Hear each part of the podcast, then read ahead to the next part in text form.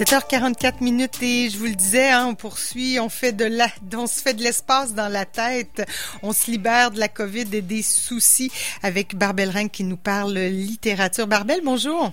Bonjour, bonjour. Alors, tu nous, tu nous apportes toujours un bombe de fraîcheur et de. Ben, j'espère. Aujourd'hui, quand même, j'arrive avec euh, deux livres, quand même, euh, surtout le premier qui a un sujet assez grave.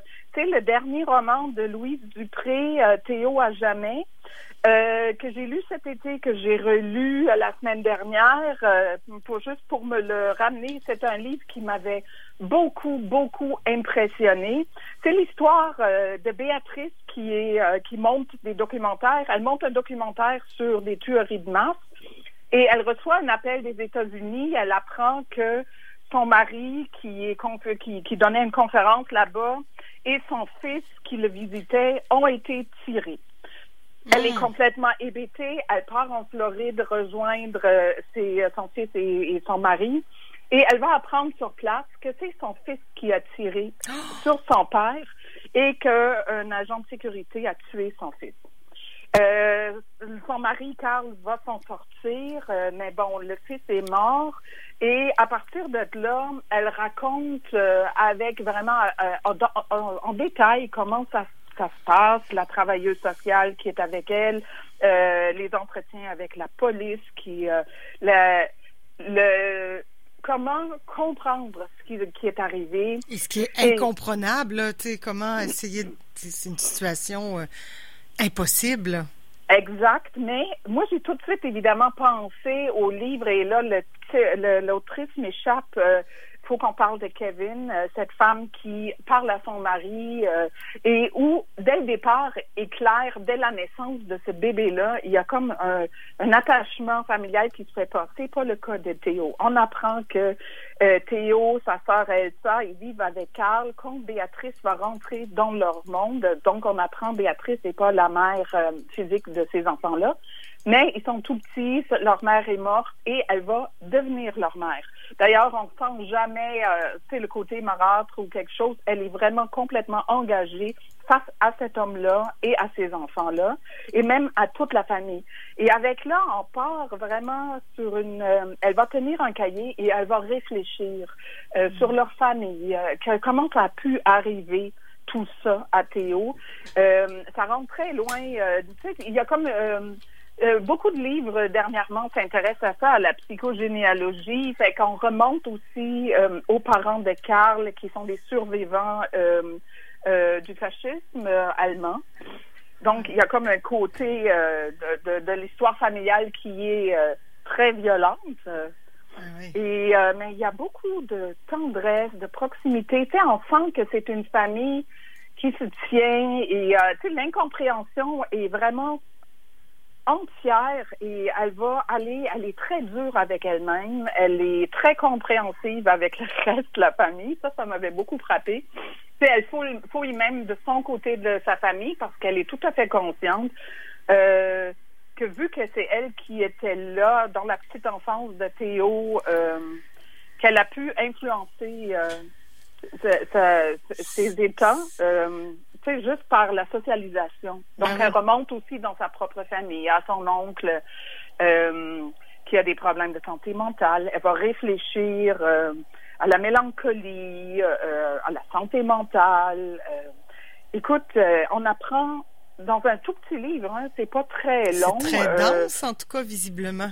Ah oui, absolument. écoute, il y a, il y a, je pense que il y a plein de phrases que j'aurais voulu extraire euh, de d'exemples. moi, je, pour moi, c'était comme un livre où j'avais l'impression, ça parle surtout de la vie. Ça commence avec la mort, mais c'est un livre qui parle avec vraiment complètement de la vie et comment on affronte la vie, comment on agit face à la vie.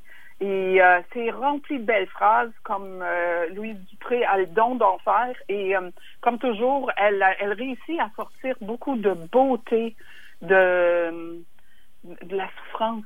Mm. C'est vraiment, je, je, trouve que c'est assez particulière pour cette, cette autrice-là qu'elle réussit à faire ça.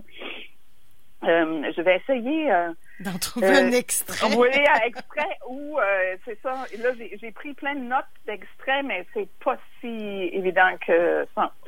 Euh, bon, euh, ou alors il me faudrait aller jusqu'au bout, me demander quelle femme je serais devenue si j'avais vécu en Allemagne sous Hitler. La réponse me ferait peut-être horreur. Combien de personnes sommeillent dans une seule personne? Il est certainement plus facile d'avouer sa fragilité que sa méchanceté. Euh, tu vois, Mm. elle est vraiment, elle va dans, elle- Ah elle oui, dans des zones grises de l'humain, là, même des zones sombres de l'humain. Absolument, mais tout ça avec une luminosité, euh, c'est c'est ça, avec Louise Dupré, tout ce qui me vient toujours, c'est luminosité. Euh, c'est vraiment assez extraordinaire. Bon, là, je je cherche, j'écris pas dans mes livres, hein, fait que je, je sais dans sur quelle page que je dois le trouver et je le trouve pas, ça c'est toujours choquant là.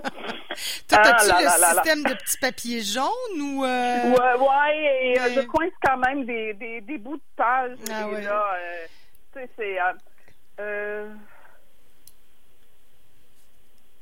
c'est le film qui me sauverait. On se rappelle, elle est monteuse euh, de film. Oui, l'art pouvait nous sauver. Je retrouvais mon désir d'apporter quelque chose à la compréhension du monde, cette part de vérité qui n'est pas immédiatement accessible dans la vie courante.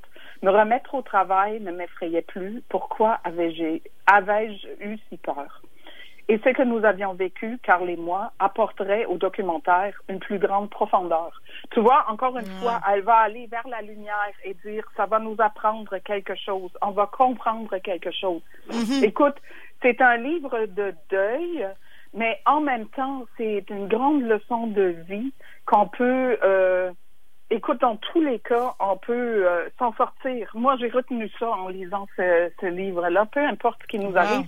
Et je trouve que, surtout là, euh, avec déjà euh, une orteil dans la zone rouge, c'est peut-être ce dont on a besoin Ouais, pour ouais. se dire que oui, c'est grave, euh, mais bon, un, il y a toujours des gens qui vivent pire que nous, et euh, deuxièmement, on va s'en sortir pareil. Ça, je je dirais pas, ça va bien aller, mais il y a quelque chose euh, qu'on peut en tirer, euh, même si c'est très, très, très, très noir. Effectivement, ouais. Et- Et j'ai euh, lu deux fois Vanité d'Émilie Turmel, son deuxième recueil après euh, Coup de gueule. Émilie Turmel, euh, autrice ici de la ville de Québec, qui vit maintenant au New-Brunswick. C'est un, c'est, c'est de la poésie, c'est poète de brousse et c'est vraiment, euh, c'est en trois parties. Euh, elle parle de sa mère. Encore là, on, euh, on, touche à la psychogénéalogie parce qu'elle porte un regard sur elle-même à travers ce qu'elle sait de sa mère.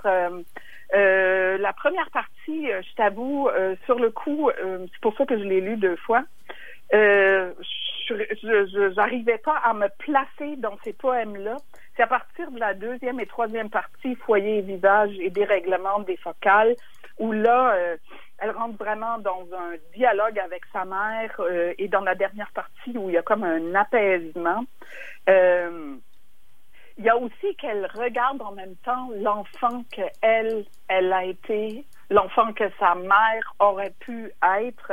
C'est vraiment Mhm. qu'on dit que ces deux livres sont tenus par la psychogénéalogie, euh, ouais. euh, plus ou moins consciente probablement. Euh, c'est vraiment ça. Là encore, je vais lire euh, quelques extraits. Et là, hier soir, j'en avais encore souligné d'autres. Fait que ça, là, je suis presque à veille de vous lire le recueil.